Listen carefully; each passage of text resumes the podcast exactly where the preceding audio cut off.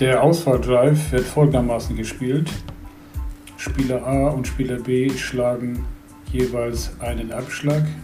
Das Team entscheidet, welcher Ball besser liegt und von dort an wird abwechselnd mit nur einem Ball bis zum Loch gespielt.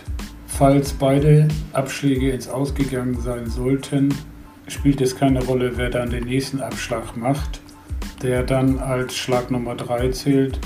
Von dort wird dann wieder abwechselnd mit nur einem Ball weitergespielt bis zum Loch. Das Teamergebnis wird auf die Scorekarte notiert.